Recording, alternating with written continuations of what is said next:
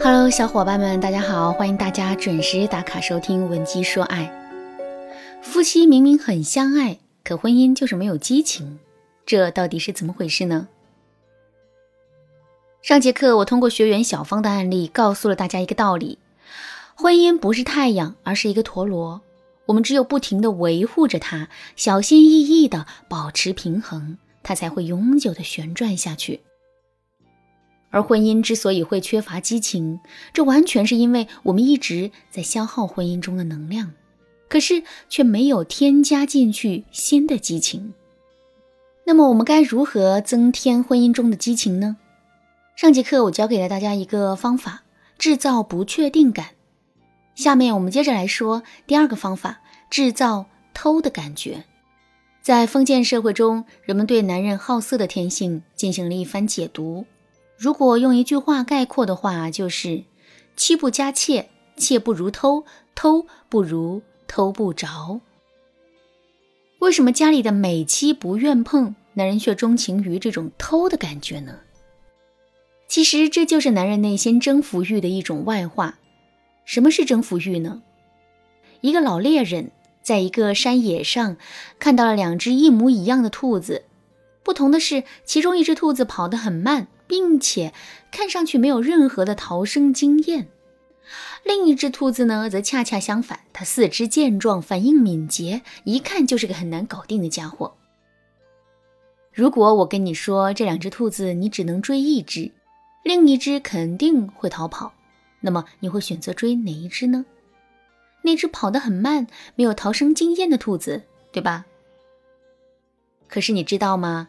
我曾经拿这个问题问过很多男人，绝大多数的男人都会回答说，他们会选择那只四肢健壮、反应敏捷的兔子，因为对于男人来说，征服的过程远远要比最终的结果重要。说到这儿，大家肯定就知道了，偷是过程，偷不着就更是过程了，而妻和妾都是结果。所以，妻不如妾，妾不如偷这个现象才能够成立。同时呢，这也启发我们：如果在现实的婚姻中，我们可以给男人营造出一种偷的感觉，那么两个人在婚姻中的激情势必会与日俱增的。怎么才能营造出这种偷的感觉呢？第一个方法，角色扮演法。所谓的角色扮演法，就是。在跟男人聊天的时候，我们可以改变两个人对话的情景，同时赋予双方一个新的身份，并且要用扮演的人的情绪、观念和思维去对话。这样一来，两个人之间的沟通就会变得妙趣横生起来。比如说，以前男人下班的时候，我们都会无精打采地说一句：“回来啦，拖鞋别忘了换，刚擦的地板。”一会儿你去洗个澡，然后把穿过的脏衣服换下来，丢到洗衣机里洗一洗。很明显，这样的对话是枯燥乏味的。现在我们却可以这样做：男人一回家，我们就立刻跑到门口，把他的包接过来，然后像后宫娘娘一样给男人行个礼，然后一脸娇嗲的对男人说：“陛下忙了一天的公务啦，现在该好好宠幸一下臣妾了吧。”这么一说，男人肯定会对我们兴趣盎然的。至于如何营造出偷的感觉嘛，其实这也是一样的道理。比如说，在对话之前，我们可以先跟男人一起看一个相关的电视剧片段，然后再模仿其中的桥段去沟通。这样一来，那种偷的感觉就有了。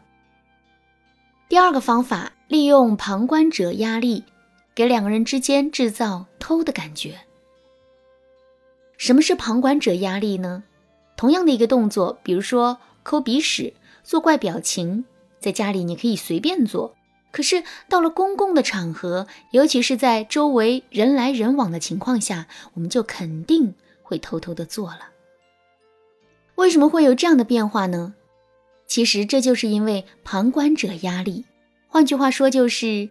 如果在众目睽睽之下，我们做出了一些不符合这个场合设定和规范的事情，那么我们的内心就会产生偷的感觉。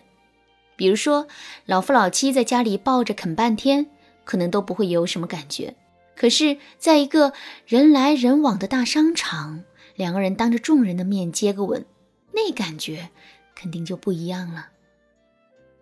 再比如说，没人的时候，我们对男人撒个娇，即使我们的声音再嗲，男人的感觉肯定也就那样。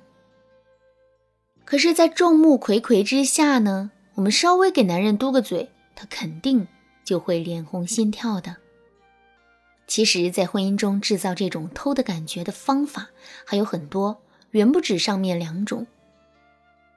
如果你想更多的了解，可以添加微信文姬零六六，文姬的全拼零六六，来获取导师的指导。好啦，说完了如何制造偷的感觉，下面我们接着来说第三个方法：增加语言的诱惑力。什么是语言的诱惑力呢？在解释这个概念之前，我们先来对比一下下面的几句话。第一句：“老公，我的腿很酸，你帮我捏一捏吧。”第二句：“老公，你看我的大白腿好酸呐，如果你能帮我捏一捏的话，我一定会好好报答你的。”第三句话：“老公，我先去洗澡啦，你一会儿加完班早点回来。”第四句：“老公。”人家刚洗完澡，身上还香香的呢，你赶紧回来吧，等你哦。听完这两组对话之后，你受到了什么样的启发呢？其实啊，同样的一个意思，用不同的词汇和意境去表达，最终就会呈现出不同的效果。如果在这个过程中，我们使用一些充满诱惑性的词汇和意境的话，那么对话中暧昧的氛围就有了。可说到这儿，可能有人会说：“老师啊，这个方法听起来很简单，可操作起来却并不容易啊！怎么才能熟练的运用暧昧的词汇和意境来跟自己的老公对话呢？”